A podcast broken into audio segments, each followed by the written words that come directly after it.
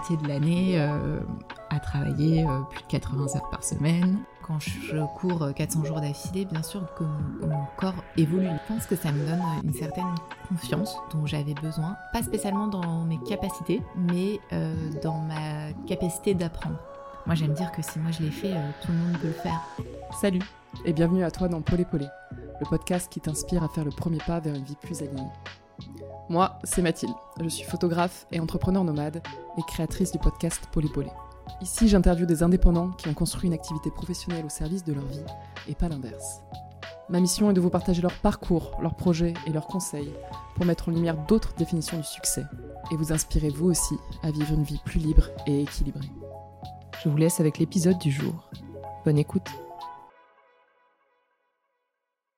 Salut Ella Salut Mathilde Bienvenue sur le podcast. Merci. Je suis très très honorée de t'avoir euh, comme première invitée.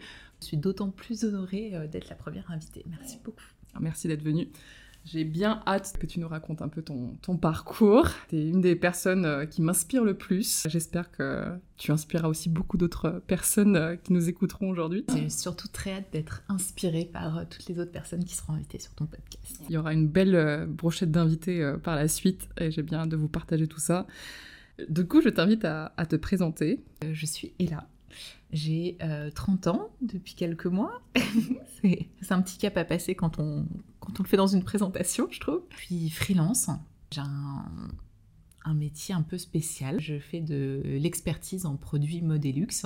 Le plus gros de mon activité et surtout euh, sur de l'expertise euh, de produits de luxe de seconde main.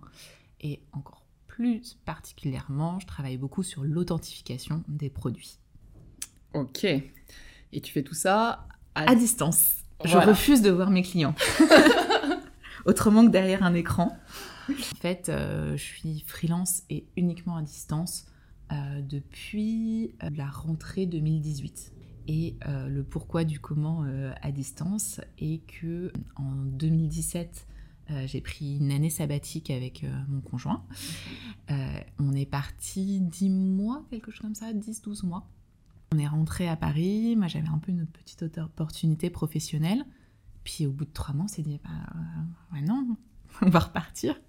Et là, a été du coup de se dire, euh, bon, comment, euh, qui que quoi ou comment euh, on fait ça.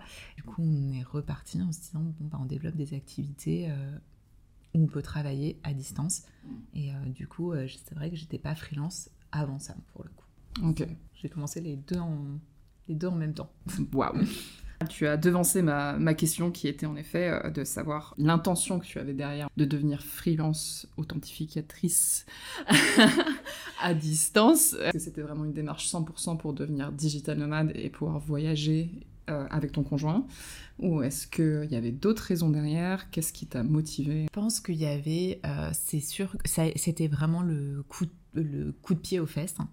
Après, c'est vrai que quand on en parle maintenant, sur le coup, quand on a décidé d'être freelance, je, pense que ça m'était un petit peu sorti de la tête. Mais euh, avec du recul, euh, je sais que même pendant mes études, mes, mes, collègues d'études me disaient déjà Non, mais de toute façon, toi, tu seras pas le salarié, enfin, toi, tu auras ton truc. Euh, je pense qu'il y avait quand même en effet une, une certaine volonté d'indépendance mmh. et de sortir du système de, de salariat qui est déjà avant. Euh, mais c'est pour ça aussi, aussi, je pense, c'était aussi l'une des raisons pour lesquelles on avait pris euh, une année euh, off à la base. Donc je pense que ça s'est un peu rejoint, mais c'est vrai que au moment T où ça s'est passé, c'était de se dire, mais en fait, on veut continuer à être à l'étranger, on veut continuer à voyager. À l'époque, enfin moi surtout sur le métier sur lequel j'étais, ça se faisait pas à distance. Et, euh, et c'était les débuts des entreprises. Alors ça existait bien sûr, déjà pas beaucoup en France, mais les entreprises en effet avec euh, des postes 100% remote existaient déjà, mais on est en pré-Covid, cette fameuse époque euh, pré-Covid, où clairement, oui, il n'y avait pas grand-chose, et du coup, le, freelancing, l'entrepreneuriat en son nom était quand même, je sais plus comment on dit la voie royale. La, voilà, la voie royale pour le digital nomadisme. complètement. Est-ce que tu peux nous raconter un peu ta vie passée, justement? Et en quoi, euh, je te reposerai quelques questions par rapport à ça, on va creuser un peu, un peu le sujet, mais en quoi euh, ça ne te convenait plus? Tout à fait. Euh, moi, en fait, j'ai fait une école de mode, partie commerce et management. Donc déjà, on commence à être un petit peu bizarre à partir de ce moment-là. Mais euh, qui était très centré aussi euh, sur le fait de faire des stages et très tourné vers l'international. Donc déjà pendant ces études, sur euh, quatre ans d'études, j'ai fait quasiment deux ans de, deux ans de stage parce que j'ai poussé au maximum pour avoir des expériences. Et en plus, j'avais déjà fait un semestre à l'étranger à Montréal et des séminaires organisés par mon école euh, pendant ma dernière année où je partais aussi à l'étranger euh, sur une semaine pour rencontrer des professionnels, euh, dont sur du long courrier à Séoul, à Tokyo, en Italie, Budapest. Mmh. donc c'était, il y avait déjà quand même cette idée. Et après mes études, je suis restée dans le domaine dans lequel j'avais fait tous mes stages, qui est le développement de collections, et plus particulièrement sur le secteur donc mode bien sûr, mais sur le secteur luxe. Et j'ai travaillé d'abord un an en tant que chargée de recherche, développement et d'achat matière de collection. Et ensuite, euh, j'ai travaillé encore une autre année en tant que chef de produit, où là, du coup, on intègre plus la partie euh, développement du produit et pas seulement la matière. Ok. Donc là, tu passes chef de produit. Euh, la charge de travail? En fait, ma première année de salariat post-études, alors, euh, sur le papier, euh, j'étais euh, cadre dans le plus grand groupe de luxe en France, pour ne pas le citer. Alors, il y a toujours, quand on travaille dans le luxe, il y a bien sûr toujours des périodes de rush qui sont liées bah, aux collections, aux défilés. Normalement, on est sur une semaine, deux semaines en période de défilé. Là, on était à six semaines de rush par collection, quatre collections par an. Donc on arrive à euh, la moitié de l'année euh, à travailler euh, plus de 80 heures par semaine. Moi, je, ça passait plus ou moins, mais déjà moi je refusais de venir le dimanche, mais du coup c'est du t'es au bureau du lundi au samedi, tu dînes tous les soirs au bureau, tu clairement ta vie personnelle est inexistante, un petit peu absente. Après, moi j'y vois, enfin Bien sûr, c'était clairement pas l'équilibre de vie que je cherchais ni quoi que ce soit, mais j'ai toujours euh, choisi de pas voir ça en, que en négatif. Clairement pas, je pense que ça m'a permis d'apprendre énormément. Bah, quand tu doubles ton temps de travail, l'avantage c'est que ça te fait deux fois plus d'expérience. En un an, je pense que j'ai pris, euh, j'ai pris beaucoup plus. Euh, je pense que ça m'a beaucoup apporté. Euh, mais c'est vrai qu'en arrivant à la fin d'un contrat, euh, je leur ai dit merci beaucoup. mais bon, euh, c'est vrai que j'aime bien voir mon mec plus que mes collègues, quoi. pas, c'est pas la vie, en effet, enfin l'équilibre que tu souhaitais et que personne, je pense, peut souhaiter sur du long terme, en tout cas. Non, après, c'est vrai que c'est des métiers de passion. Tu ne dis pas un jour, ah bah je décide de faire 80 heures par semaine, je décide de faire du 7 jours sur 7. Généralement, c'est parce que bah il y, a du, y a du boulot à faire. Toi, t'aimes ton boulot et, et, tu restes pour le faire, quoi. Donc c'est un peu aussi un engrenage dans lequel tu rentres. Je pense que le fait d'avoir fait beaucoup de stages avant, ça me permettait d'avoir aussi toujours déjà toute cette expérience. Et c'est vrai que quand tu arrives au bout d'un an, tu te dis, bah, j'ai adoré faire ce métier, mais je l'ai fait. Maintenant, on passe peut-être à autre chose. Qu'est-ce que tu, ressens à ce moment-là? Qu'est-ce qui, euh, Quel a été le point de douleur pour te dire La fatigue. J'imagine qu'à 80 heures par semaine, au bout d'un moment, l'énergie est pas au top, quoi. Ouais, c'est ça. Et euh, du coup, je pars et euh, je recherche pas tout de suite du travail. Je fais quelques... non, je fais même pas quelques grasses maths, mais en effet, je prends un peu de temps pour moi et de me dire, je reviens dans dans la vie réelle. je rigole un petit peu, mais c'est vrai que j'avais besoin de prendre un petit peu de temps. Je commence un projet de marque complètement foireux. Ok. Mais qui me fait du bien parce que ça me permet en effet de reprendre les bases de mon travail, de retrouver ce que j'aime dans, dans, dans, le développement de collection, puis de bosser pour moi. Ce que ça fait du bien. Je commence ça, je fais ça quelques mois, je, je sors les produits et puis arrive la partie marketing et communication et là, ce qui est beaucoup moins mon truc. et là, je recommence à chercher du travail et euh, au même moment, en fait, on commence à avoir une discussion avec, euh, avec mon copain. Lui a peut-être une opportunité de travail à Bordeaux. Moi, à l'époque, euh, j'étais là, qu'est-ce que tu veux que j'aille faire dans la mode et le luxe à Bordeaux? Euh, ça va être un petit peu ça va être un petit peu tendu pour moi puis finalement je me dis écoute pourquoi pas? Par contre, moi, je lui toujours dit, moi, je me suis toujours dit que si je partais de Paris, j'irais à l'étranger, quoi. Et finalement, lui, son opportunité à Bordeaux tombe à l'eau. Et il me dit, bah écoute, toi qui m'as toujours dit de toute façon, si je pars de Paris, c'est l'étranger, est-ce que tu veux partir? J'ai pas hésité très longtemps. je lui ai dit euh, yes, allez, on part, on prend, euh, on prend un an euh, au moins et puis on verra ce qui se passe sur la route. Et on se dit on part dans un an. On se donne un an pour, pour organiser, pour, pour savoir si on est sûr de vouloir partir. Et puis pour s'organiser, pour mettre de l'argent de côté. ça peut être utile. On se dit ça. Et je pense la semaine d'après, je commence un nouveau boulot. Parce que du coup, tu étais en recherche de boulot ce moment-là? Voilà, j'étais en recherche. J'avais passé quelques entretiens, donc j'avais déjà passé cet entretien. C'était une recommandation en plus euh, de, mon ancienne, euh, de mon ancienne directrice de département. Et euh, du coup, c'est elle qui m'avait dit bah, Nous, on fait une création de poste, viens, ne t'inquiète pas, les horaires ne seront pas les mêmes. elle savait aussi que je voulais repasser plus sur, sur, sur ce type de poste, plus produit elle m'avait dit bah euh, viens passer un entretien. Donc j'avais déjà passé cet entretien et puis eux le temps que la création de ce poste se fasse, ça avait un peu il y avait eu un peu quelques semaines, c'était pas pas, pas direct. Donc euh, avec mon copain on se dit on part dans un an et euh, vraiment je pense une semaine après on me dit ah, bon bah c'est bon le poste est créé, est-ce que ça te dit toujours et est-ce que ça te dit de commencer lundi? Et du coup bah j'ai pris le poste en me disant bah oui de toute façon faut bien occuper l'année aussi, puis ça fera des sous de côté aussi. C'est ça, et ce poste se passe très bien, euh, que ça soit en termes de mission euh, vraiment euh, super, ambiance, équipe top. Donc normalement tout, tout beau, tout bien. mais c'est vrai que tu te rends compte au bout d'un moment, tu es là, bon bah c'est cool. Et puis moi c'est toujours ce que j'avais voulu faire. C'était le métier que je voulais faire en commençant mes études. Mais on passe à autre chose. il y a une envie de passer à autre chose.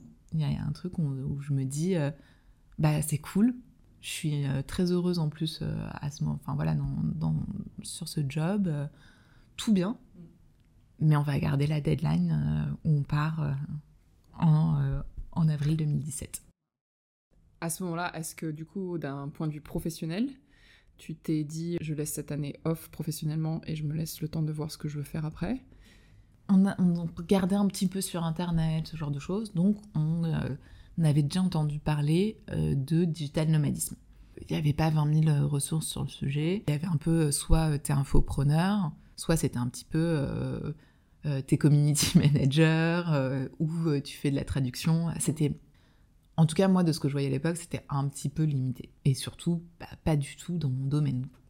Donc, euh, donc on part en, ayant quand même ça en tête. voilà, on le sait, mais euh, la vocation première était vraiment de faire du voyage. Et euh, à l'époque, on restait entre trois semaines et deux mois max quand le pays était très grand, quoi. Mais, mais, mais on changeait, ouais, on était vraiment en mode voyage. Ok. Raconte-moi ce voyage. Vous partez où? Vous allez où? On débarque en Thaïlande parce que euh, bah, du coup mon copain était déjà parti en Thaïlande euh, avant moi et avait eu un coup de cœur là-bas. Et en fait, dans notre année de préparation pré-voyage, il m'avait dit bah écoute, euh, ça serait bien qu'on aille d'abord en vacances par exemple en Thaïlande. Comme ça, tu vois aussi si toi l'Asie, l'Asie du Sud, ça te tente pas qu'il y ait de mauvaises surprises, pour pas que tu te dises tu lâches tout et puis euh, tu débarques là-bas et tu dis mais en fait euh, j'aime pas du tout le pas de taille. Ce serait dommage. Bon, ça, ça m'aurait étonné, mais bon voilà. Donc euh, c'était des vacances test. Bien sûr, j'adore. Donc on arrive, on arrive à Bangkok comme point de départ parce que aussi en Asie du Sud c'est hyper central et puis les vols par rapport à la France.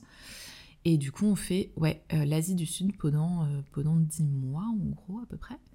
Et du coup, on fait euh, Thaïlande, Cambodge, Laos, Vietnam, Malaisie et Indonésie. Génial. Et là, c'est quoi tes sensations à ce moment-là? C'est marrant parce que je pense que j'ai un peu du mal maintenant à remettre, mais euh, je pense qu'il y a un truc où on s'habitue à la fois très vite, ou disons qu'on perd très vite les habitudes euh, européennes et françaises, où je pense qu'on s'acclimate très très bien on trouve, enfin j'ai l'impression qu'on trouve nos marques euh, assez facilement un peu partout. C'est vrai que l'Asie du Sud est quand même très fa beaucoup plus facile pour le voyage. J'ai l'impression qu'on fait ça assez naturellement, quoi. C'est fluide. euh, Ouais, c'est ça. Euh, on aime tout. Après, bon, il y a toujours des destinations où tu te dis, je sais pas pourquoi on avait beaucoup d'espoir sur le Cambodge, et puis on y arrive et on se dit, bon, défi- définitivement, on a moins le feeling, on pense pas aller vivre là après, quoi. C'est intéressant, je rebondis Ouais. sur ce que tu viens de dire, parce que du coup, pendant que vous voyagiez, vous identifiez dans les pays si potentiellement vous vouliez y vivre. Donc vous aviez déjà Ouais. commencé à pas mal projeter quand même. Il y avait l'idée de se dire, euh, on voyage et euh, on voit un peu si, au départ, c'était où on pourrait s'installer après. Et donc c'est cool, c'est 10 mois de voyage, c'est ça? Ouais, c'est à peu, ouais, c'est ça, c'est à peu près ça. Et du coup, retour en France à ce moment-là? Ouais, en fait, on fait un peu le tour, bah, c'est ça, des pays d'Asie du Sud qu'on voulait euh, vraiment faire. Et euh, on se dit, bon, euh, on commence à se dire, euh, et on fait quoi après? À ce moment-là, on commence un peu à réfléchir et on se dit, bah viens, on repasse par la France. Et on se dit un peu au départ, bah peut-être qu'au niveau opportunité pro, enfin, je pense que là, à ce moment-là, on a vraiment aussi envie de développement pro. C'est vrai que 10 mois de voyage, c'est hyper cool, mais tu sens que tu, tu produis pas, que tu crées pas. Et ça, ça a commencé à nous manquer. Ça, c'est- ça nous a vraiment manqué. C'est-à-dire qu'on était là, c'est cool, on, on vit, on vit notre meilleure vie, mais on, on fait rien. Ce qui nous manquait, c'était le côté de produire quelque chose, de créer quelque chose, qui commence à nous manquer. Et on se dit, euh, bon, bah peut-être euh, le Canada, euh, peut-être que là, on aura plus d'opportunités, ce sera peut-être plus dynamique qu'en effet, quand tu es sur une plage, euh, sur la plage à Bali, il y, a, il y, a, il y a plus dynamique euh, au niveau professionnel que quand tu as la connote à la main, quoi. Donc on se dit euh, peut-être euh, Canada, peut-être États-Unis, voilà. On se dit bon, écoute, premier truc, on rentre en, France pour pour repartir.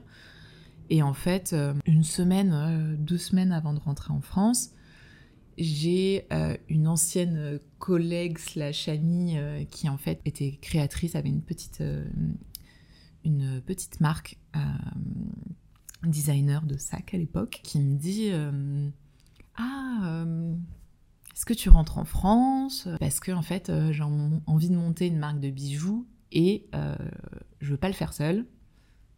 Et j'ai pensé à toi. Et je dis Bon, j'ai envie d'opportunités professionnelles.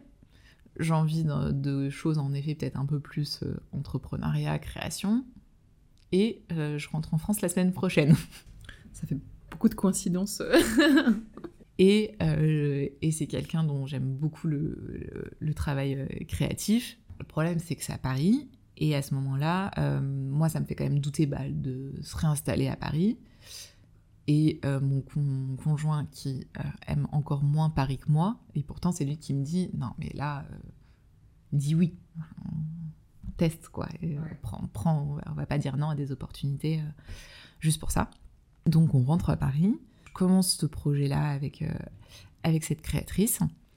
Euh, on reprend assez rapidement euh, un appartement. On rachète les, les meubles, on repeint. ok. Et puis on se dit euh, non, mais en fait, non. Vous avez essayé au moins Voilà. C'était de se dire ah bah là, on est sûr.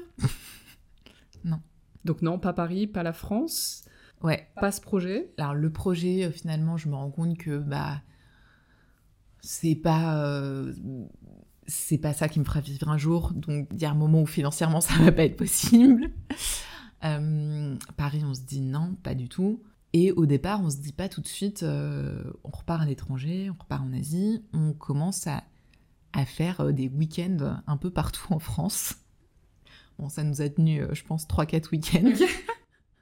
En exploration du coup Voilà, en exploration au départ pour se dire bon bah hum, on se trouve un, voilà, un endroit où s'installer sympa et puis on lance des projets, euh, donc mon copain d'un côté, moi d'un côté, plus entrepreneuriat ou autre, enfin bon, des, choses plus en, en nono. C'est ça, je pense qu'on se fait quatre week-ends, un truc comme ça, euh, à Saint-Malo, en Dordogne, je sais pas trop. enfin un peu des trucs comme ça. Puis on se fait non bon, euh, on reprend des billets pour repartir en Thaïlande. Donc la Thaïlande en plus. Ouais. Et encore la Thaïlande. On se dit, de toute façon, là, il n'y a rien qui nous tente. Autant repartir en Thaïlande. Et puis, peut-être qu'on aura des nouvelles idées. Les nouvelles idées en France ne sont jamais arrivées. Spoiler, mais ouais. Et du coup, on reprend, on reprend des billets. euh, même chose, on avait encore un mariage, donc on attend encore. euh, on laisse passer juste ce mariage et puis on repart. euh, je pense qu'on est reparti quatre jours après, ouais. Quatre jours après le mariage. Donc là, professionnellement, il y a rien pour toi Moi, c'est mort. Je suis pas à l'aise euh, sans travailler, un peu stressée. Mon copain avait déjà, lui, bah, pendant que moi j'avais euh, j'avais cette opportunité pro avec cette créatrice, lui avait déjà commencé à, à, à- à se former, à lancer un peu des choses de son côté. Euh, mais moi, je repars, euh, j'ai rien, quoi. J'ai rien du tout. Le, le petit saut dans le vide. Et euh, ouais, et on part en Thaïlande, donc je commence à réfléchir. Euh, quand je regarde en effet euh, les trucs sur le sujet à l'époque, c'est euh, bah tu te mets sur Upwork, sur Fiverr et tout. Donc je commence à faire ça, et en fait, je pense que la première étape c'était de me dire, je prends tout ce qui vient, mais parce que je pense que j'avais besoin de savoir que c'était possible de travailler à mon compte et de travailler à distance. Donc je fais des trucs, mais improbables. T'as des exemples? Je crois, que mon, je crois que mon premier truc trouvé sur Upwork, ah oui, euh, c'est ça. je vois juste euh, enregistrement de voix en français. Donc je réponds, machin, je dis je suis française, euh, nan. Et puis euh, le mec me répond, ok, euh, et du coup tu fais de l'ASMR Puis là je me retourne vers mon copain, je fais, euh, c'est quoi ASMR C'est-à-dire que je ne savais même pas ce que c'était. Moi, je croyais que c'était euh, genre la référence de l'annonce, en fait, ou que Ah oui. un truc comme ça, tu vois. Je pense qu'en plus, si j'avais su, j'aurais peut-être pas, ré- j'aurais peut-être pas répondu parce que je me serais dit, ah bah je sais pas, machin, je sais pas faire, je connais pas, machin. Alors que bah là, j'ai répondu parce que, c'est-à-dire que je savais tellement pas que je- ce que c'était que j'ai pas compris que c'était quelque chose. Donc ouais, donc la personne me dit, et du coup, vous faites de l'ASMR Je- Donc je comprends ce que c'est que l'ASMR. Je me dis, bon bah maintenant que je suis dans le truc, euh, Go. go quoi. Donc je dis oui, oui, oui, bien sûr, pas de souci. Et du coup, euh, j'ai enregistré euh, 20 secondes de paroles en français en ASMR pour un musicien euh, brésilien qui voulait une intro euh, à son morceau euh, chuchoté en français quoi. C'est génial. Donc pas du tout ce que je faisais avant. Non, mais tu mets complètement le pied dans un monde qui est de potentiel et de voir qu'il s'offre des opportunités auxquelles tu n'avais même pas pensé. Ouais, je pense que j'avais vraiment besoin. Je, crois que la première, la première étape, c'était de me dire est-ce que c'est possible? Parce que euh, quand. Enfin, moi, je sais que ça, ça. Moi, je suis assez stressée sur ce genre de choses. Et là, euh, j'ai rien. euh, je suis sur une plage en Thaïlande. Qu'est-ce que je suis en train de faire, quoi? Et le stress, c'était de me dire euh, ouais, mais attends, qu'est-ce que tu fais? Mais non, mais c'est pas possible. Voilà, c'était de me dire c'est pas possible, tu vas pas y arriver, etc. Donc, je pense que j'avais besoin d'un premier. de tremper d'abord les doigts de pied et juste qu'on me dise bah si.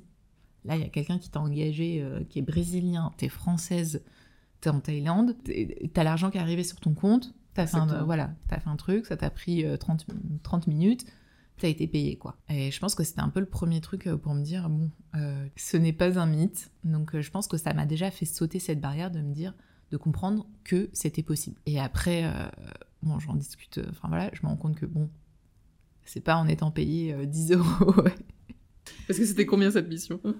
Je sais pas, je crois que j'en ai une autre où c'était vraiment, mais payé, mais genre euh, 7 euros pour un article de 500 mots, tu vois. Bon, après, tu sais, c'est toujours les trucs où tu te dis, bon, euh, je commence comme ça pour avoir des avis, machin.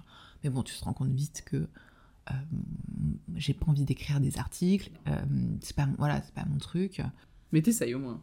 T'es dans l'action. Ah ouais, moi, le truc, c'est- au départ, c'était vraiment juste de me dire, euh, tu prends n'importe quoi, quoi. Là, c'est pas comme si, euh, c'est pas comme si t'étais occupé, euh, c'est pas comme si t'avais autre chose, euh, donc, euh, et t'es dans un mindset où tu sais même pas ce qui va arriver, si c'est possible ou quoi que ce soit, donc tu prends tout ce qui vient, quoi. Très clairement. Je crois qu'en gros, tout, à partir du moment où il y avait marqué français sur, j'étais, ah, bah, le, truc sur lequel je peux, le- je peux le plus avoir d'avantage, c'est en effet le fait de parler français sur des sites anglophones. Donc en fait, je tapais French dans la barre de recherche et je répondais à tout, euh, ce qui était bien sûr euh, légal et décent, voilà. Mais ouais, je crois que je, je répondais, euh, ouais, on allait dans un, dans un petit café et franchement, je tapais French et je répondais à tous les trucs. Et du coup, après, j'ai commencé plus à démarcher sur du, sur du freelance, sur plus du coup du consulting sur, sur, sur le domaine dans lequel j'étais expérimentée, en me disant Il y a quand même, soit c'est en effet, c'est des grosses marques qui prennent pas beaucoup de consultants, encore moins à distance, sachant que j'avais une spécialité produit. Donc généralement, faut quand même être avec le produit. Soit c'est des petites marques qui n'ont pas de budget. Donc bon, je partais un peu en me disant bon, bof, mais on essaye quand même, on tente. Et entre autres, bah, je me mets sur, euh, sur la plateforme Malte. Et à ce moment-là, je demande à une ancienne collègue de me mettre une recommandation. Et elle me dit, bah ouais, bien sûr, je peux, je peux t'en mettre une. Mais euh, sinon, euh, tu veux pas venir travailler avec nous? Du coup, c'est elle qui me propose. à l'époque, c'était authentification, sélection et pricing de produits de luxe de seconde main et elle travaillait euh, pour une plateforme euh, de vente en C2C, donc entre particuliers, de produits de luxe. Donc euh, par exemple, une personne qui, qui n'utilise plus son sac Chanel veut le mettre en vente et trouver acheteur. Voilà, un peu le bon coin, mais version luxe. Eux, du coup, cherchent en effet. On travaille déjà avec une équipe en interne pour tout ce qui est autour de euh, ce qu'on appelle la modération des produits, donc c'est avant qu'ils soient en ligne. Ils, sont, ils ont une petite équipe en interne et ils, ont, ils travaillent avec quelques freelances. Euh, je crois qu'à l'époque, ils en travaillé avec euh, trois freelances et ils cherchaient une quatrième, un ou une quatrième freelance à l'époque.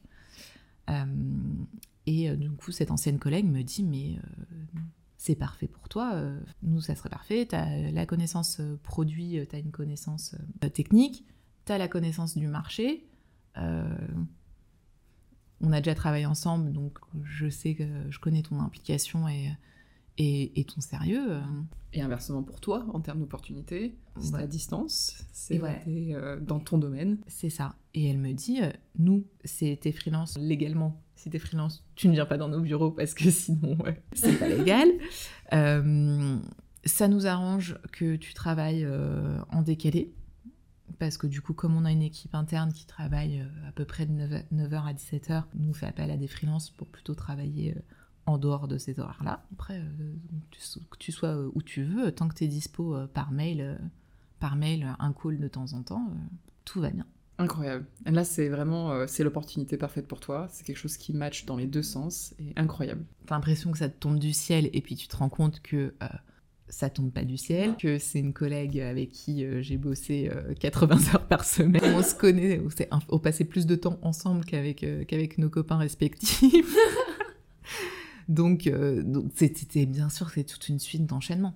Donc, et c'est le fait d'avoir fait de l'ASMR avant qui m'a permis de me dire bon je peux aller démarcher qui, m'a permis de me dire je peux, je peux me mettre sur une plateforme freelance c'est moi qui l'ai contacté pour avoir une, une recommandation, ça tombe pas non plus complètement par magie, mais sur le coup, je me dis, euh, sacrée opportunité quand même. Tu m'étonnes. Et, euh, et, ouais, et du coup, elle me présente un peu, bah voilà, euh, ce que c'est. C'est parfait pour moi parce que je retrouve un travail qui est sur le produit, ce qui me paraissait très compliqué à distance. Ça fait appel en effet à des compétences que j'ai sur des points sur lesquels j'aime travailler. Et en effet, elle me dit euh, ouais, aucun souci, t'as envie de travailler de nuit? Grand bien te fasse, nous, la moitié du, boulot est fait quand on arrive au bureau, donc euh, vas-y si tu veux. Quoi.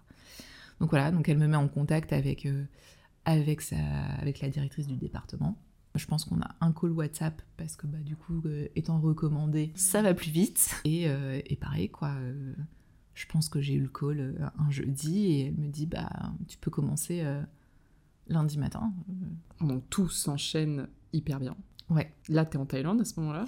Je, lui demande la recommandation et elle me propose euh, bah, de donner mon CV à sa, supérieure en Thaïlande. On sort, euh, on fait juste un visa run. On sort juste de Thaïlande euh, 4 jours. Le 4 jours commence déjà à se transformer en, en ah, allons voir euh, la Malaisie une semaine. on avait déjà vu la Malaisie, mais on n'avait pas fait Penang, l'île de Penang en Malaisie on se dit, bon, bah, tant qu'à faire, allons voir l'île de Penang, qui est assez proche du sud de la Thaïlande où on était à ce moment-là. On fait notre visa run, et puis on revient. On n'est jamais revenu. Enfin, on n'est jamais revenu. on est revenu quatre mois plus tard, quoi. Donc, coup de cœur pour Penang à ce moment-là? Bah écoute, euh, je pense que c'était aussi cette, cette, envie de nouveau, quoi. Je pense que je pense qu'il y a toujours une envie de, de, nouveau qui me tire toujours un petit peu, euh, même encore maintenant. Et euh, mais ouais, je crois qu'on fait une journée de bateau, de bus pour arriver à Penang en lendemain de soirée, improbable. et et puis franchement, je pense qu'après la première nuit, on se dit sinon on reste un mois. Hein. Et je pense que c'est aussi ce moment-là où on se rend compte qu'on est quand même assez, assez libre. On voit, peut-être qu'on restera un mois. Mm. Et moi, euh, quelques jours après, bah, j'ai cet appel. Et euh, on me dit, bah vas-y, euh, bingo, commence lundi. On prend un coworking pour un mois. Et puis, bah ouais, est resté un mois. Et je me rends compte que bah, c'est bon, quoi. C'est bon. T'as as réussi, t'es aligné avec déjà une, une vie pro qui te convient beaucoup plus une vie perso euh, qui te manquait euh, largement quand tu étais euh, à Paris dans ce groupe de luxe. Et là, tu te réalignes complètement. C'est ton premier. Est-ce que c'est vraiment le premier sentiment à ce moment-là pour toi de, de t'aligner Qu'est-ce que tu ressens à ce moment-là? Je pense que je fais vite le calcul de me dire il y a une équation qui fonctionne très très bien. C'est-à-dire que je travaille 4 jours par semaine. Je crois qu'au départ, euh, je commence, euh, ça me prenait environ, euh, je crois que c'était moins de 25 heures. Je crois que, je, crois que c'était voilà, 22 heures, un truc comme ça, sur 4 jours. Quand je, fais pas des, je fais des journées, je crois que c'était max, tu vois, genre 6 heures, quoi. Donc, je sais pas, 9h, 16h. Je suis à l'étranger. Et à la fin du mois, j'ai un salaire brut qui correspond un peu un, peu inférieur parce que bah quand même pas en temps, pas en temps plein, mais euh, qui, est, reste un salaire correct en France. Mais je suis à l'étranger, je, dépense moins, et puis je fais ce que je veux le reste du temps, quoi. C'est-à-dire qu'en effet, j'ai juste, voilà, c'est c'était quatre journées qui étaient en plus euh, pas un, euh, pas un truc où tu fais du 9h, 18h, où tu as le temps de rien faire avant, après. Et puis du coup, tout ce temps libre dans, à l'étranger, où vous pouvez continuer à explorer, c'est quelque chose qui vous intéresse tous les deux. Et une, vie perso euh, tellement enrichissante à ce moment-là. C'est ça, quoi. Et là, je me dis, euh, attends, l'équation, euh, elle marche hyper bien. En fait, t'as un côté à la fois très naturel, pas, tu vois, c'est pas quelque chose qui a été un choc dans ma vie. Mais ouais dès la première semaine, je me dis, c'est quand même hyper cool. C'est, euh, ouais, c'est. Euh, bah, je commence à travailler à 9h, euh, coworking, super sympa. Avant, je vais prendre mon petit-déj toute seule dans un resto tradi, tradi malais où je commande mon petit, ma petite crêpe, là, mon petit rôti banana. Mon thé, mon thé tarek, le thé malaisien. Je suis généralement alors la seule occidentale, euh, la, seule, la seule fille, la seule jeune, parce que généralement c'est des petits vieux. Euh, je me balade, je passe par le quartier, euh, par, le quartier indien pour aller au coworking, le coworking qui est sur, qui est sur les quais avec vue sur la mer. Et je finis à 16h, j'ai le temps d'aller me balader, d'aller d'aller courir.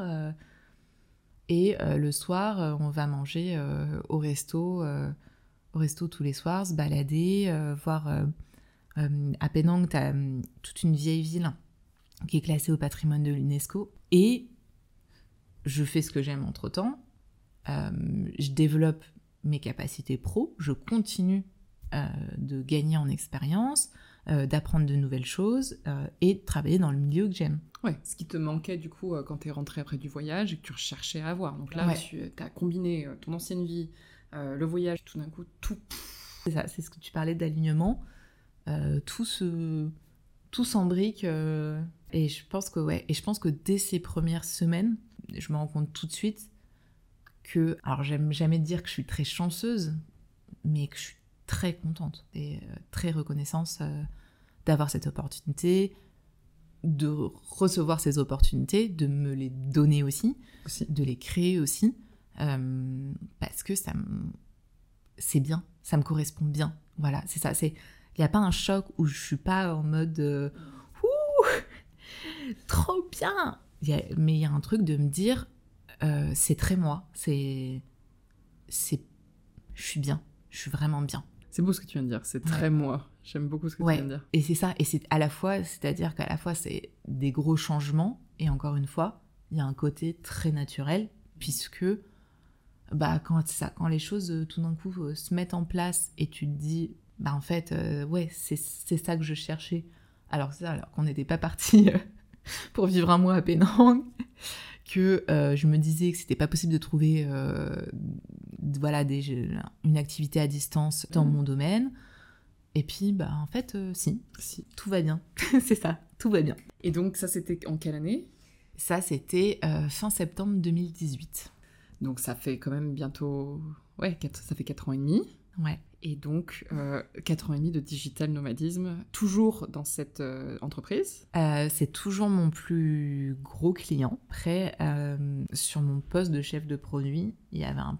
c'est un poste qui est très large et où tu fais un peu plein de choses. Et du coup, j'ai un peu décomposé cet ancien métier entre bah voilà, la partie pure produit où, euh, où je travaille encore avec, euh, avec ce client. Et du coup, euh, moi, je suis vraiment plus focus sur vraiment l'expertise d'authentification. Et à côté de ça, bah, je fais un peu de consulting quand on me le demande. C'est-à-dire que j'ai, j'ai mon profil, c'est ça, c'est-à-dire que sur mes profils sur les, les plateformes freelance, je parle pas d'authentification parce que j'en fais déjà beaucoup avec ce client mais je fais plus du consulting sur euh, tout ce qui est développement de collection, donc soit développement de produits, mais aussi rythme de collection, construction de collection et pricing. J'ai horreur de, de démarcher des clients, donc je ne le fais pas, mais euh, je reçois des propositions euh, une fois de temps en temps, donc ça me permet de faire plus le côté un peu plus stratégique, un peu plus marketing sur cette partie-là. Et je travaille aussi pour mon conjoint, qui lui a une activité complètement dehors de la mode, mais qui demande, euh, qui avait besoin de quelqu'un sur euh, de la relation client, de, du suivi, de l'accompagnement. Et ça, du coup, moi, je retrouve ce que je pouvais faire avec mes fournisseurs et mes fabricants. On est sur énormément bah, de suivi, d'organisation. Et bah, ça, je le retrouve. Euh, je m'occupe de cette partie-là pour son activité, mais mais voilà, comme vraiment comme un, comme un client. Quoi. Bien sûr, on travaille ensemble, mais pour moi, c'est et pour, et pour lui, j'espère, c'est pas euh, pour moi, c'est pas notre business, c'est vraiment euh, voilà. Moi, j'aide ce client, ça me plaît beaucoup et d'autant plus parce que c'est mon conjoint et parce que bah, je connais aussi euh, tout, tout, le travail qu'il fait, fait derrière et toute sa, sa passion et son engagement. Donc donc c'est une super entreprise pour laquelle bosser quand tu sais que c'est fait dans, de cette manière-là. Donc toi, ça te passionne et ça t'engage également. Est-ce que tu peux nous dire vite fait, du coup Je fais un peu de pub. lève le mystère, là. Euh, alors, mon conjoint est euh, copywriter euh, professionnel, qui est une sous-branche du marketing. Donc, lui, après, a son activité en tant que copywriter et surtout sous un format agence où il s'occupe de tout le marketing digital avec d'autres freelances. Et en fait, surtout, maintenant, il est hein, c'est l'une des rares personnes, je pense. ils sont de plus en plus parce qu'il transmet sa passion mais qui est passionné par le copywriting et qui du coup, euh, pour transmettre ça et pour répondre aux besoins euh, et aux demandes qu'il avait, euh, a créé un programme de formation au métier de copywriter pour donc des personnes qui, souvent c'est généralement des personnes en reconversion, mais il y a aussi des personnes, il y a quelques jeunes diplômés aussi, qui veulent du coup devenir professionnellement copywriter. Et c'est vrai que c'est un métier très est quand même très particulier et euh, qui n'est pas euh, enseigné euh, dans le milieu traditionnel. Je pense qu'il n'y a pas de statistiques, mais l'une des écoles de copywriting en France. Et l'une des plus grandes. Francophone. Francophone. francophone même. Ok, et du coup, tu, as dit euh, un peu plus tôt euh, que tu allais courir à Penang. Dans ton équilibre de vie, tu aimais euh, déjà la course, hein, parce qu'il y, y, a quand même un truc extraordinaire que tu fais là. et c'est aussi une des raisons pour lesquelles je voulais vraiment t'interviewer, parce que moi je trouve ça hyper inspirant. Mais, et là, c'est ton 400e jour de course d'affilée. Ouais. aujourd'hui. Donc déjà, félicitations. Après, ce podcast, euh, ouais, ça fera le 400. Ok, oui, parce que tu vas courir après ce podcast. Donc, euh, donc ouais, je suis... Euh, alors, je suis déjà très fière de toi, parce que... Merci beaucoup. Ça, c'est d'un point de vue personnel et, amical, mais très très fière de toi. Est-ce que tu peux nous raconter un peu ta démarche par rapport à ça? Parce que c'est pas parti de je vais faire 400 jours de course d'affilée du tout. J'aimerais vraiment que tu partages à quel point des petites actions comme ça, mises au quotidien, peuvent t'amener à faire de très grandes choses. Raconte-nous hein, tout ton parcours de, course. Je commence à courir, à marcher et courir un tout petit peu sur un tapis de course à la salle de sport euh, un peu avant de un peu moins d'un an, bah, un an avant de, de, partir euh, pour cette année sabbatique. Euh, et euh, je commence, je commence à y prendre goût, mais à la base, je cours à la salle de sport. Quoi. On part pour ce périple. Il y a beaucoup moins de tapis de course euh, et, c'est vrai que bah, du coup, l'un des moyens les plus simples euh, en voyage de faire du sport, c'est bah, de courir. Euh, bah, du coup, je pars avec ma, ma paire de baskets. Je commence un, un, petit peu à courir dehors à ce moment-là. Et surtout, bah, en fait, j'y prends encore plus goût parce que bah, je me rends compte que en fait, quand tu vas courir quand il fait très chaud en avril, comme c'est le cas en Asie du Sud, qui va très tôt, et tu vois bah, beaucoup d'autres choses que tu ne vois pas du tout normalement en voyage. Donc je connecte déjà très vite, je pense, la partie voyage découverte et la partie running. C'est pas très régulier, mais je m'y mets de plus en plus. Et puis à un moment, je me dis euh, non, mais euh, on s'y remet. Je me motive bien et euh, du coup, je me dis je vais courir un semi-marathon. ah oui, c'était ça l'objectif de base. J'ai ça en tête. J'ai déjà fait des courses de 5 km, j'ai déjà fait une ou deux courses de 10 km. Et à un moment, je me dis, bon, bah, je veux faire un semi-marathon. Et euh, bah, du coup, je me remets à courir euh, plus régulièrement, etc. Et au moment où euh, je, trouve ce contrat en freelance assez stable, je pense que je suis un peu émulée par ça quand même. Je regarde les dates de semi-marathon et il y en a une moins de trois mois après, je crois. Euh, à Bangkok. Et euh, je, réfléchis pas trop parce que si je réfléchis, je me dis que j'en suis absolument pas capable, que je suis pas prête, que machin, que bidule. Euh, je book. Donc obligé de prendre un, plan d'entraînement. de m'entraîner pour faire un semi-marathon parce que j'en étais pas capable à ce moment-là. Donc voilà, donc je commence à m'entraîner plus régulièrement. Je fais ce semi-marathon à Bangkok de nuit euh, fin, fin 2018. Donc, euh, donc euh, ouais, donc ça c'était déjà l'un des premiers grands pas. Et puis je repère l'habitude de, courir régulièrement parce que bah, parce qu'on bouge pas mal, parce que bon quand même. quand on connaît Bali, Canggu, les trottoirs, clairement, on est loin de l'Europe. Un peu, un peu de flemme aussi, faut pas. Je pense que quand on veut, on peut. Hein. Pendant le, le, Covid, compliqué. On part aussi entre temps on fait quelques mois à Montréal euh, en plein hiver, de s'y remettre quand tu te dis euh, faut que j'achète euh, tout l'équipement. et en fait, ouais, je passe quelques années comme ça où bah, j'aime courir, je sais que j'aime courir, je sais que j'ai envie, je, sais, je sais que ça me fascine, je sais que j'aime regarder les gens courir. je sais que je suis complètement émue quand je regarde des gens des vidéos sur YouTube euh, de voilà de personnes qui font des marathons, des trucs, des machins. Mais euh, bon, moi, euh, j'y suis pas trop quoi en ce moment. Je laisse pas mal, je laisse pas mal ça de côté. jusqu'à fin 2021 où mon père court son premier marathon à 66 ans. Il fait son premier marathon à 66 ans. Il a fumé pendant 40 ans. Euh, il court un marathon à 66 ans, je devrais quand même être capable de le faire à 29 ans euh, sans avoir fumé, euh, en ayant une, hygiène de vie correcte. Je me dis quand même. Et du coup, le jour où il court son marathon, je regarde s'il n'y a pas un, un semi-marathon, parce que ça, je l'avais déjà fait. Quand il y a une deadline, bah, tu t'entraînes pour quoi. C'est vrai pour beaucoup de choses. C'est ça. Et il y en a un, huit semaines plus tard, à Chiang Mai, où euh, on est à l'époque euh, à Phuket en quarantaine parce qu'on est encore en période de Covid. Prends un avion pour Chiang Mai la semaine d'après et je vois qu'il y a un semi-marathon huit semaines plus tard, là-bas. Je dis bon, même chose, faut pas réfléchir longtemps, je rebook un semi-marathon. Et du coup, bah là, je refais, euh, j'ai huit semaines, donc je refais mon plan d'entraînement, je me mets à courir régulièrement, c'est trois ou quatre séances d'entraînement par semaine. Et puis, bah, ça va sur Bon, les, entraînements les plus longs, c'est 1h30, mais sinon, généralement, euh, c'est quand même autour, on va dire, autour d'une heure. Donc, euh, ça, fait, ça fait quand même quelque chose de très régulier. Et puis, euh, puis il faut quand même prendre, prendre le temps. Donc, donc, ça me force. Mais je retrouve bah, tout le plaisir de courir, tout le plaisir aussi de... Bah, quand on court, euh, tout ce qui est entraînement de course, euh, c'est absolument pas euh, court le plus vite possible dehors. hein.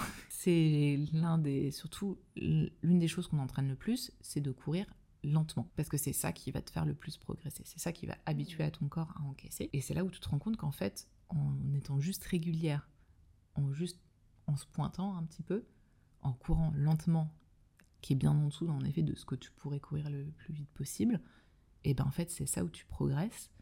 Et puis bah dans le plan d'entraînement, tu vois euh, que euh, bah, la semaine dernière, tu étais beaucoup plus en difficulté.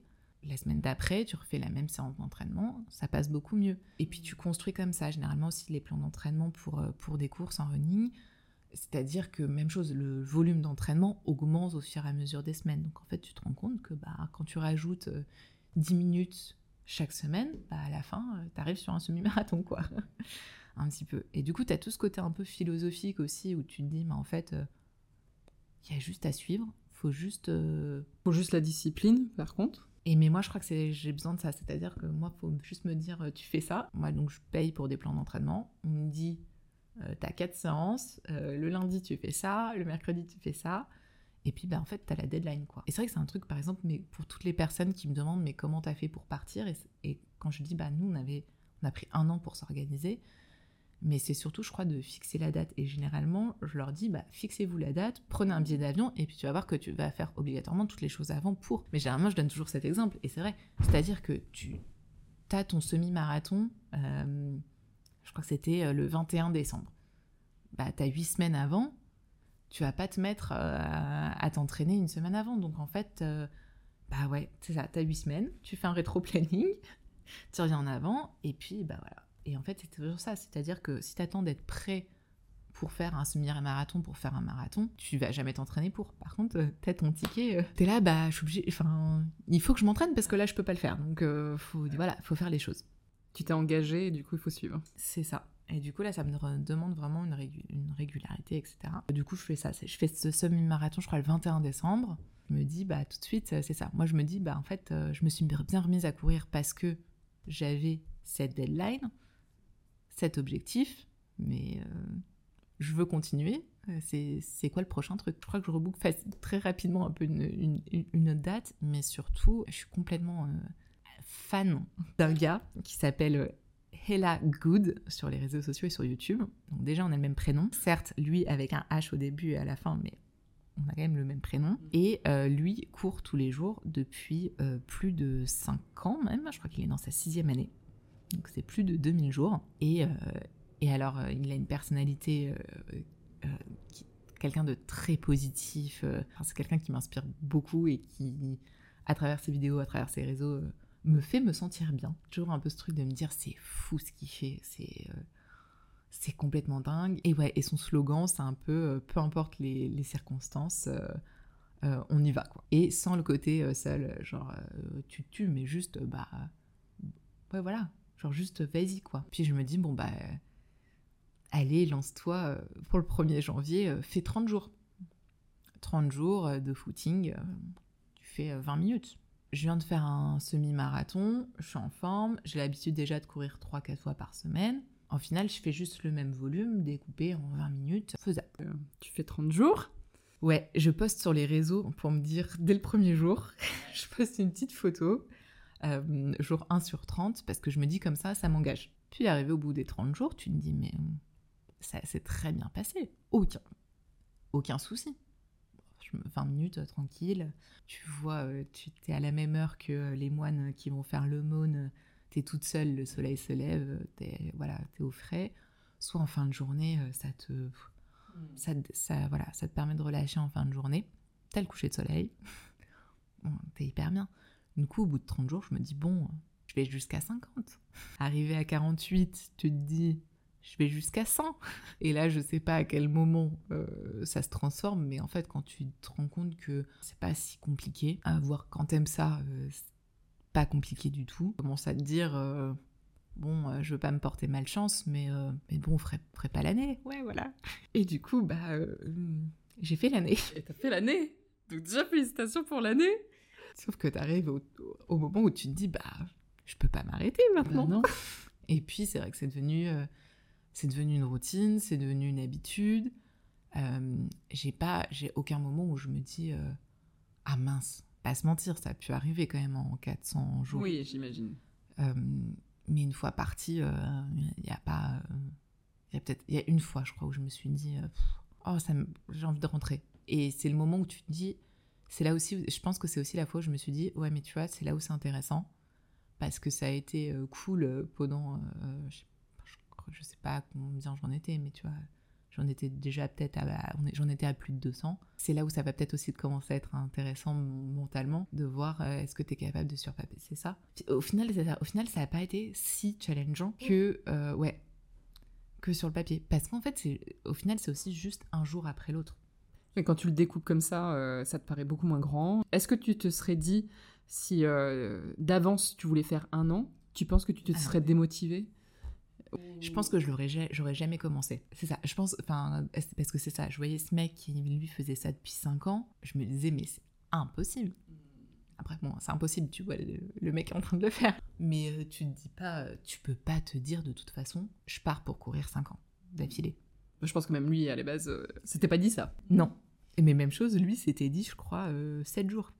Quoi, hein Des fois, on prend des... je crois que c'était 7, 7, 7, ou 7 jours euh, qui s'étaient transformés en 30. Et ouais. Mais ouais, je pense... Enfin, il y a le fait que j'aime ça. Encore une fois, hein, mmh. c'est...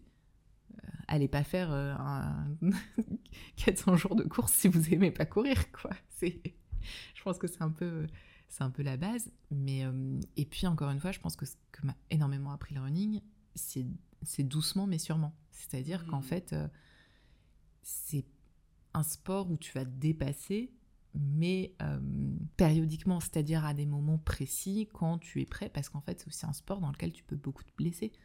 Donc en fait, c'est un sport où, euh, tu fais très attention. En fait, tu. Bien sûr que quand. Je pense que quand même, quand je cours 400 jours d'affilée, bien sûr que mon, corps évolue. Donc mon corps est poussé. Mais un peu, c'est toujours ces histoires aussi, peut-être de zone. Je pense. Euh, de zone de confort, de tu vas pas faire 20 euh, km en dehors de ta zone de confort, tu vois, tu sors un petit peu et en fait tu pousses un petit peu. Et c'est pour ça qu'au final, euh, je pense que c'est pas, c'est pas, ça n'a pas été si challengeant pour moi. Dans le sens, j'ai pas vécu ça euh, comme, une, enfin, toi, comme une douleur. et que ça a toujours été vraiment, bah voilà, 20 minutes de plus. Un jour de plus. Et c'est vrai que tu arrives, bah, quand je me dis 400 jours aujourd'hui, je m'en rends pas du tout compte parce que j'ai pas, je me sens pas euh, je me sens pas fatiguée euh, j'ai eu aucune douleur aucune blessure c'est les, les effets cumulés euh. et moi c'est ce que j'aime avec le running aussi c'est que pour moi c'est hyper c'est quelque chose de, de hyper visible et c'est là où, où j'en apprends aussi beaucoup alors encore une fois hein, c'est parce que j'aime ça que je philosophe beaucoup sur ça et que et que j'en tire beaucoup de leçons de développement personnel de même d'entrepreneuriat en effet quand tu vois que c'est c'est ça, c'est y aller doucement, c'est faire le taf, c'est clair, et c'est clairement ce que tu fais aujourd'hui. C'est ça quand tu es par exemple sur une course officielle, bah, ce que tu fais aujourd'hui comme entraînement ne correspond pas du tout à ce que tu ferais sur la course officielle. Et comme tout en fait, euh, c'est tu montes pas, euh, c'est ça, tu montes pas un business ou tu montes pas n'importe quel projet euh, en un jour. Et ce que tu fais aujourd'hui, ça va te paraître petit, ça va te paraître bien en dessous de ce que, de ce que tu aimerais faire, mais c'est ça qui va construire ce que tu veux faire. C'est ça comme ça que tu arrives à ton objectif. Et là, du coup, tu as dévancé ma question qui était en effet comment est-ce que tu appliques toute cette philosophie et, ces leçons que tu as apprises euh, du coup en running euh, sur ta vie perso, mais euh, donc déjà sur un point de vue développement personnel évident.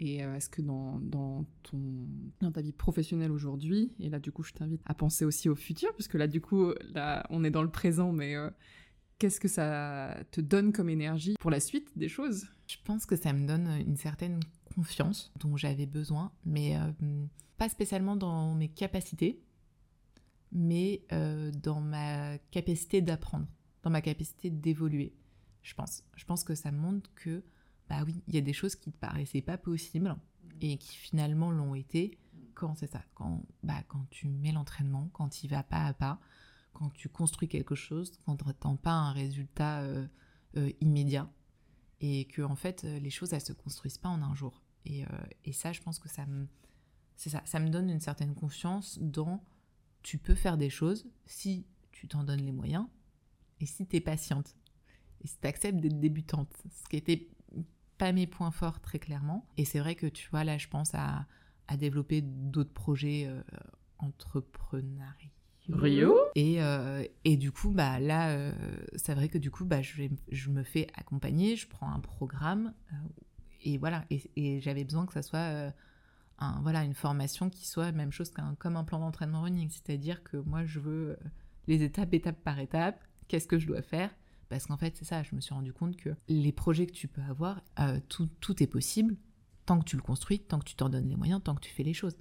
Après, euh, oui, si, si tu as un objectif qui est très grand ou très loin de, de ce que tu fais maintenant, c'est juste que ça va prendre beaucoup plus de temps. Mais si tu fais les choses et si tu construis les choses une par une, Tu te, tu te donnes les moyens, euh, tu peux arriver à ce que tu as envie d'avoir. voilà. Après, voilà. Après, je pense qu'il y a aussi une question de qu'est-ce que tu as envie d'avoir et, euh, et ne pas confondre entre euh, oh je, je procrastine et entre je me dis pourquoi pas, mais au final je fais pas les choses parce que c'est peut-être pas ce qu'il me faut. Et je pense qu'il faut aussi accepter ça, accepter de se dire euh, c'est cool, c'est bien, euh, mais si je le fais pas, c'est peut-être pas que j'ai la flemme ou peut-être pas que j'y crois pas, c'est qu'en fait euh, j'y crois qu'à moitié parce qu'en effet c'est pas ce dont j'ai vraiment envie. Et ça, c'est difficile aussi de, de le savoir, je pense. Mais je pense que c'est pour ça que si des fois, il faut se laisser des périodes de, de réflexion qui, des fois, nous paraissent beaucoup trop longues à notre goût et euh, on pense qu'on est perdu et qu'on sait pas. On s'éloigne un peu du running, hein, mais, mais tu vois, c'est vrai que je pense qu'il y a des choses. On parle d'alignement, euh, je pense que ça parle pas à tout le monde ce mot parce que ça peut être un peu trop. euh, pas assez euh, concret. Mais je, pense, je pense plus que c'est. Oui, c'est ça. Il y a quand même des choses que tu fais. Moi, ça, quand j'ai couru 400 jours, c'était pas difficile. Mais peut-être parce que c'était quelque chose qui, voilà, qui me passionne et donc en fait faire les choses pour ça n'est pas difficile, n'est pas compliqué, n'est pas sujet à 20 000 réflexions et quoi que ce soit. Alors oui, des fois je dis je vais courir à 17h, à 17h45 je suis encore en train de scroller sur Insta parce que j'ai eu la flemme de partir, mais je vais partir. Et il y a des choses en effet qui, amènent beaucoup plus de résistance et qui sont peut-être pas parce que c'est peut-être moins ce que tu as vraiment envie, quoi. Il y, a- il y a une espèce de, en termes de facilité, quand on est vraiment aligné euh, entre euh, des choses qu'on aime et des objectifs de vie pour le futur, il se passe quelque chose d'assez euh, extraordinaire euh, et je le souhaite à tout le monde de, de- de sentir cette facilité-là euh, sur, sur des gros projets comme ça. Et, et c'est ce que toi, tu as entrepris, euh, voilà, à la fois sur, ton, sur un point de vue professionnel, même s'il y a des choses qui évoluent et que tu apprends toujours à te connaître et qu'il y a des périodes aussi Complètement. il y a des périodes où, en effet, bah, t'as fait le tour, comme t'avais fait le tour avant. Et là, du coup, d'autres opportunités Ouais, d'autres opportunités, mais du coup, que je lance. que tu crées, exactement. Mais c'est vrai que ça me fait énormément sortir, euh, énormément non, mais ça me fait sortir de ma zone de confort où, euh, où j'étais euh, très bien et, et c'est ça, j'étais très bien. Et il y a un moment où tu te dis, bon, il y a quand même encore une fois une petite envie de bouger, une petite envie de continuer de découvrir, de, de sortir un petit peu. Mais après, c'est des projets aussi qui sont reliés pour, pour me donner aussi plus de temps euh, pour des projets sportifs et pour euh, encore plus euh, pousser euh, l'équilibre pro et perso. Alors, je sais pas si, si le. Si. Mais sport, en tout cas, ouais, euh, je sais que c'est quelque chose qui m'anime beaucoup et du coup, j'ai envie surtout que ma vie soit beaucoup plus axée sur ça et, et du coup d'organiser le pro autour ou avoir un pro qui me permet encore plus de faire ça. Quoi. Pour terminer la course, quand même, il faut quand même le préciser, parce que dans ces 400 jours, tu as fait un marathon. Donc félicitations, mais du coup, tu as couru tous les jours et il y a eu quand même un marathon là-dedans. Et ben, on a parlé beaucoup de préparation et euh, de plan d'entraînement. Et euh, pour une fois, j'ai pas suivi mon conseil parce que, bah, étant nomade, c'est un peu difficile de savoir quand est-ce que tu seras euh, où euh, assez longtemps à l'avance, puisque bah, un marathon, ça se prépare surtout. Moi, c'était mon premier, donc je voulais vraiment avoir euh, quatre mois. Et du coup, bah là, pour une fois, j'ai commencé par le contraire, c'est-à-dire que je me suis dit, je commence un plan d'entraînement pour quatre mois, et puis euh, parce que sinon, si j'attends de savoir où je serai dans 4 mois, ça risque d'être compliqué. Euh, surtout qu'on était en, fin de période de Covid, mais du coup avec quand même des restrictions. Euh, et puis, je pense que le Covid aussi nous a appris à ne, pas être certain de ce qui se passera ensuite. Et du coup, je me suis dit, bah, je commence un plan d'entraînement. Comme ça, euh, bah, si j'ai l'opportunité après, au moins, euh, je serai prête. Parce que si j'attends d'avoir une date, euh, j'aurai peut-être pas les 4 mois et, Et ça risque d'être. Bah, je risque de pas le faire comme ça. Du coup, j'ai commencé un plan d'entraînement. J'ai fait 4 mois d'entraînement. Et puis au bout des 4 mois, euh, j'ai toujours pas de date de marathon. bah du coup, j'ai fait une petite pause. Alors je reprenais un peu, je faisais un peu des séances d'entraînement. Et puis bon, bah quand t'as pas la date, c'est un peu quand même un peu compliqué de se motiver. C'est quand même assez, assez, prenant pour le coup. Mais ça a duré quelques semaines. Et puis en fait, au bout des quelques semaines, on arrive quand. Euh, j'étais quand même, c'était quand même juillet, à peu près le mois de juillet, juillet-août. Je me dis, bah, il reste plus beaucoup de temps quand même euh, avant la fin de l'année et puis avant la fin des saisons aussi, parce que bah, euh, il n'y a pas beaucoup de marathons en plein hiver, euh, surtout bah, en, dehors des pays chauds, quoi. Et puis en fait, je trouve une date qui peut correspondre aussi avec nos envies de, de, voyage et de destination du moment. Et du coup, bah, je book. alors, les envies et les destinations du moment, c'est-à-dire que c'était à mi-chemin entre deux destinations qu'on voulait faire. Je me rends compte que les chutes du Niagara, où il y a un marathon, bah, c'est entre euh, New York et Montréal euh, où on avait envie d'aller. Du coup, euh, je dis à mon copain, écoute, on, se confirme New York et Montréal, et puis samedi, on fait un petit stop aux chutes du Niagara entre-temps.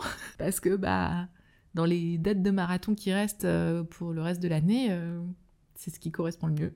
Et du coup, à ce moment-là, bah, j'ai la date je book et je reprends 12 euh, semaines euh, d'entraînement.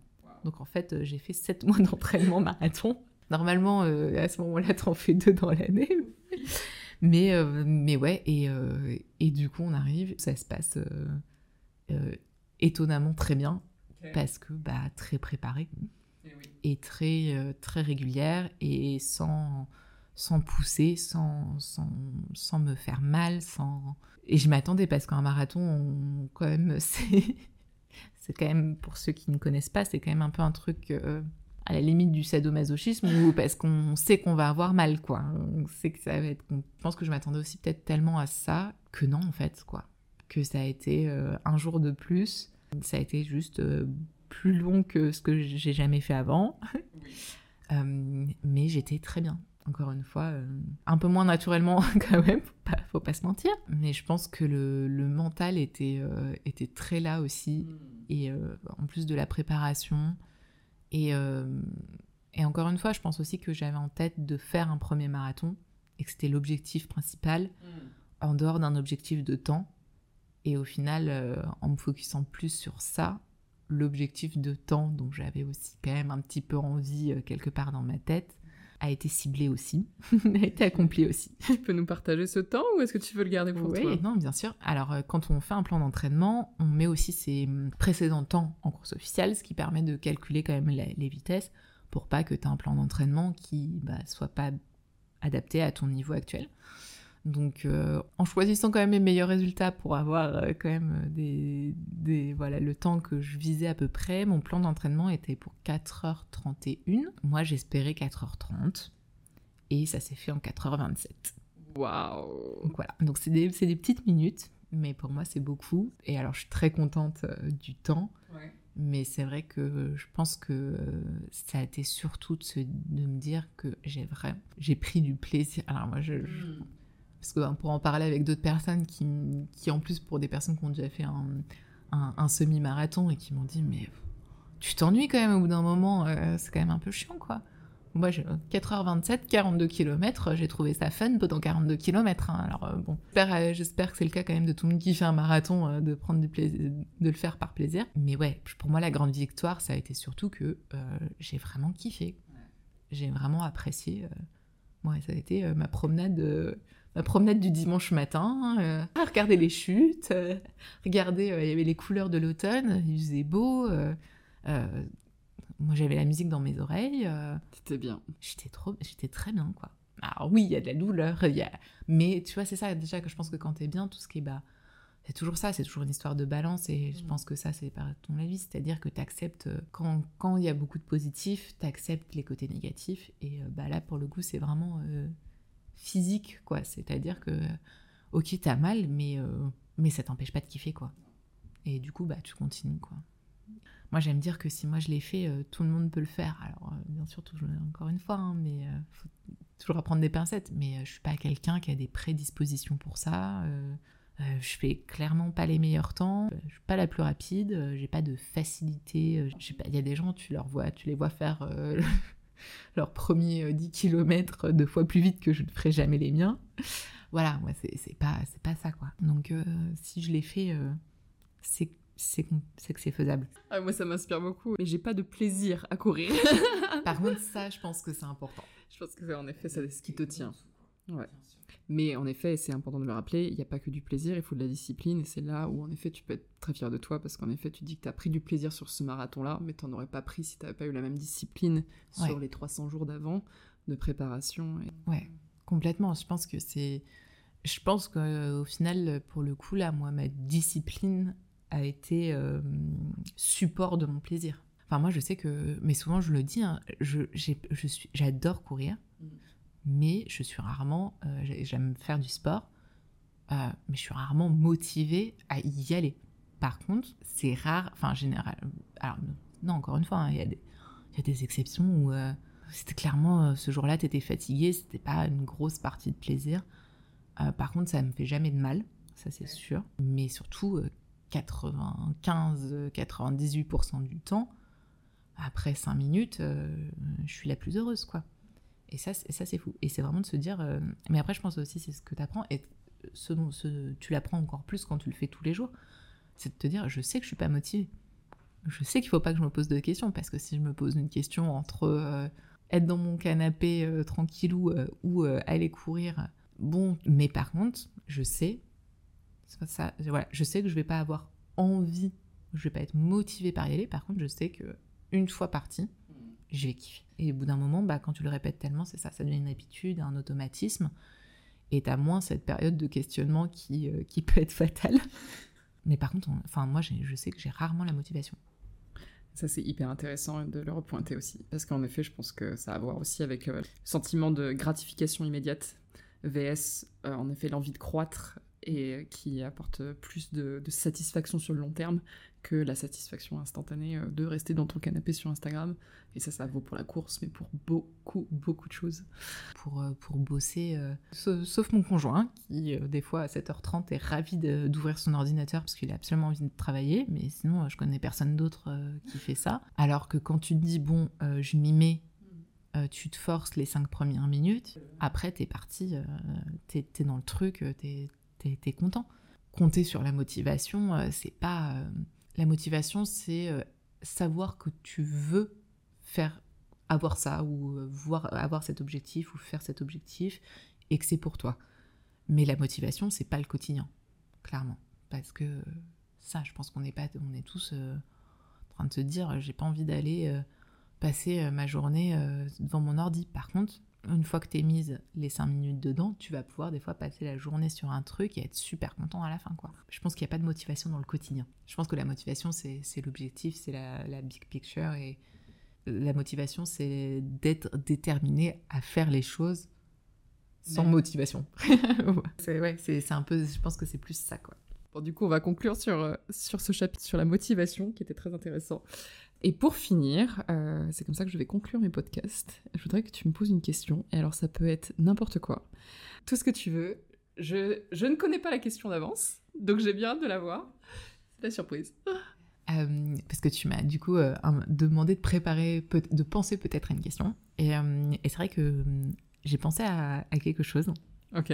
Alors, moi j'estime qu'il y a un moment où tu veux changer, il y a un moment où tu veux partir, comme comme c'est parti. Et je pense qu'il y a un autre moment qui est encore plus important pour moi, c'est le moment où tu te rends compte que tu vas pas, pas revenir, que tu vas pas retourner. Alors pour nous dans notre cas en voyage en France, mais c'est ça, à ta vie d'avant. Et est-ce que, euh, est-ce que toi, tu as eu ce moment? Et est-ce que tu te souviens de ce moment? Du non-retour en arrière Ouais. Il y en a eu plusieurs, mais il y en a un en effet euh, qui m'a énormément marqué. C'est euh, et c'est le point de départ de beaucoup de choses euh, pour moi. C'est quand j'ai décidé de partir en Corée du Sud. Et en fait, quand je suis arrivée en Corée du Sud, j'ai mis 24 heures à. Ça a été très difficile psychologiquement pendant ces 24 heures-là. Mais une fois les 24 heures passées, je savais profondément en moi que c'était le début d'une nouvelle vie, qu'il n'y avait plus de retour en arrière possible que là c'était que de l'avant, il n'y avait plus de passé. Je j'avais déjà essayé beaucoup de choses, j'avais déjà compris que c'était pas moi, à ce moment-là, vraiment après ces 24 heures euh, arrivées à Séoul, j'ai senti le shift et j'ai senti à ce moment-là le, non-retour, mais euh, ne sachant pas non plus où j'allais. Mais en tout cas, une vraie croix sur le passé et, euh, avec toute la foi que j'avais en l'avenir et, en le futur. Mais c'est ça. Pour moi, j'ai l'impression qu'il y a. En fait, que le moment où tu prends la décision, le moment où tu commences, c'est peut-être moins le moment. Pas spécialement le moment de shift. Et je pense qu'en effet, il y a un, En fait, le shift se fait après. Et il y a vraiment, c'est ça, un moment où tu te dis plus jamais. Après, euh, c'est pas spécialement négatif, quoi, mais c'est te dire, je sais que j'y retournerai pas. C'est marrant que tu dis ça, je l'avais pas analysé comme ça. Et en effet, il y a deux moments. Mm. Il y a le moment où tu pars, tu fais le truc, et il y a le moment où tu réalises qu'en effet, ça y est, c'est fini. C'est, j'ai fait ok, mais euh, mais je retourne pas en arrière. Parce qu'il y a le moment, en effet, où tu te dis, je teste, je vais voir, et puis j'ai toujours cette, euh, peut-être on verra. Et le moment où tu dis non, stop, pour le, le passé, c'est, tout aussi important. Ouais, pour moi, c'est ça. Et, euh, c'est vrai que j'aime bien poser euh, cette question parce que parce qu'on demande souvent bah, quand est-ce que tu es parti, comment tu as pris la décision, mais qu'au final, je pense qu'il y a c'est pas une décision, mais c'est une réalisation qui se fait après. Je trouve que ce moment est souvent plus décisif, mais c'est vrai qu'on le qu'on en parle moins, quoi. beaucoup moins, c'est vrai. Bah, merci pour la question parce que vraiment, j'avais pas réalisé à quel point en effet, je me base beaucoup quand je raconte en effet cette, euh, cette histoire euh, de mon départ sur le nomadisme et, et, le voyage, mais, euh, mais en effet, je base beaucoup sur le moment où j'ai dit, j'ai dit stop à tout ce, présent, mais j'ai pas dit stop au passé. Et le stop au passé, il s'est passé, je, je m'en souviens très bien, en effet. C'est marrant parce que j'en parle pas. Je pense que c'est généralement, t'as un tu as une chose ou un ressenti ou tu as quelque chose qui te fait te rendre compte que, que non, définitivement. On met une croix et on avance euh, sur autre chose. Ouais. Merci Ella. Merci beaucoup. C'était très intéressant comme, euh, comme discussion. Euh, si tu es d'accord, on pourra peut-être même refaire un point d'ici je sais pas combien de mois ou d'années. Ça sera toujours avec grand plaisir. Ça serait intéressant de revoir aussi ton, ta future évolution, de refaire un point sur tout ça, ce sera, ce sera intéressant. Je te souhaite énormément de réussite pour tes prochains projets professionnels, personnels, de course, de voilà, sportif, tout ce que tu veux. Merci beaucoup. Et merci d'avoir euh, été derrière mon micro. Bah, avec plaisir. J'espère euh, te voler euh, ton séjour au Kilimanjaro aussi une fois, parce que c'est aussi dans un coin de ma tête et ça m'a aussi énormément inspiré. Merci Ella. Merci.